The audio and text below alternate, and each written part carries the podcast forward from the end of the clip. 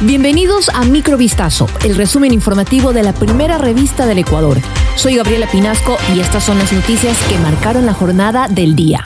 Paola Roldán, una mujer que padece esclerosis lateral amiotrófica, logró que se legalice la eutanasia en Ecuador con la histórica sentencia emitida este miércoles por la Corte Constitucional que falló a favor de su demanda y reconoció su derecho para tener un acceso a una muerte digna. En su sentencia, el máximo Tribunal de Garantías de Ecuador no admitió la inconstitucionalidad del artículo 144 del Código Penal de Ecuador que castiga con penas de entre 10 y 13 años de cárcel a la persona que mate a otra, como demanda Roldán, y aprobó su constitucionalidad condicionada. Bajo esta fórmula, con siete votos a favor de sus nueve magistrados, la Corte determinó que dicho artículo será constitucional siempre que un médico acceda al pedido de eutanasia activa de un paciente de manera libre, informada e inequívoca a causa de un padecimiento de intenso sufrimiento proveniente de una lesión corporal grave e irreversible o de una enfermedad grave e incurable. El fallo del tribunal declaró también la constitucionalidad aditiva del artículo 6 del Código de Ética Médica, de modo que faculta a un médico para realizar el procedimiento de eutanasia dentro de las condiciones contempladas.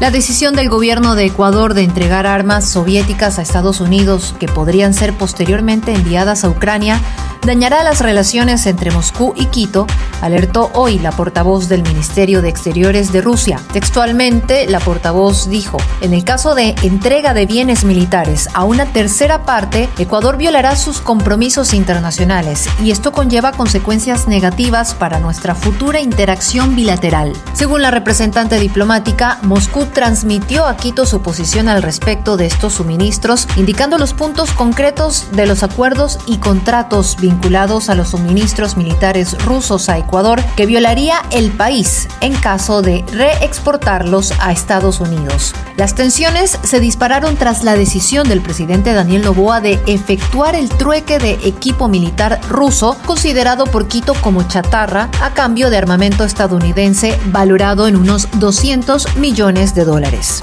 El juez José Swing Nahua fue designado como presidente encargado de la Corte Nacional de Justicia este miércoles durante una reunión privada. En la misma sesión, Emma Tapia Rivera asumió la presidencia subrogante. Esta mañana los magistrados del más alto órgano de justicia del país se congregaron para resolver la acefalía en la que había quedado la Corte tras la renuncia de Iván Saquicela, quien quería prorrogar sus funciones como presidente. En la cita estuvieron 11 jueces titulares y 6 que hasta hace poco cumplían sus funciones como conjueces. Ellos decidieron que José Swinagua sea el presidente encargado de la Corte y Emma Tapia asumiría la presidencia subrogante. La noche del pasado martes, Iván Saquicela anunció su renuncia irrevocable a la presidencia del Consejo Nacional de Justicia y previamente el Consejo de la Judicatura había notificado que no reconoce su presidencia prorrogada.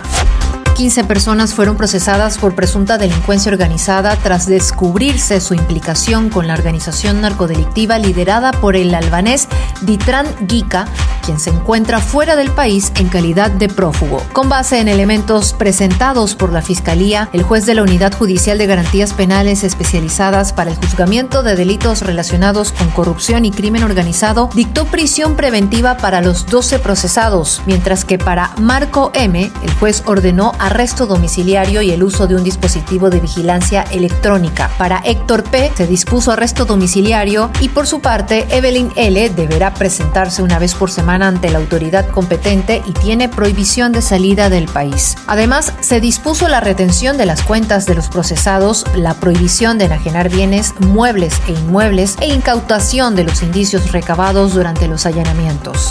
La Fiscalía de la región de Los Ríos, en el sur de Chile, reveló los resultados de la autopsia del expresidente Sebastián Piñera, quien falleció tras estrellarse el helicóptero que él mismo piloteaba sobre el lago Ranco. Mientras que las causas del accidente siguen siendo un misterio, pero hay dos hipótesis. Según la fiscal de la región, Tatiana Esquivel, los resultados de la autopsia, que de acuerdo con el servicio médico legal duró cuatro horas, ya han sido entregados a la familia del mandatario y demuestran que Piñera falleció a causa de una asfixia por su De momento no se ofrecerán más detalles, por lo que no parece que se pueda esclarecer las dos principales versiones que se barajan. Un problema técnico producto de las malas condiciones climatológicas en la zona, con fuerte viento y lluvia, o algún problema físico del exmandatario de 74 años que le habría hecho perder el control y no poder quitarse el cinturón de seguridad.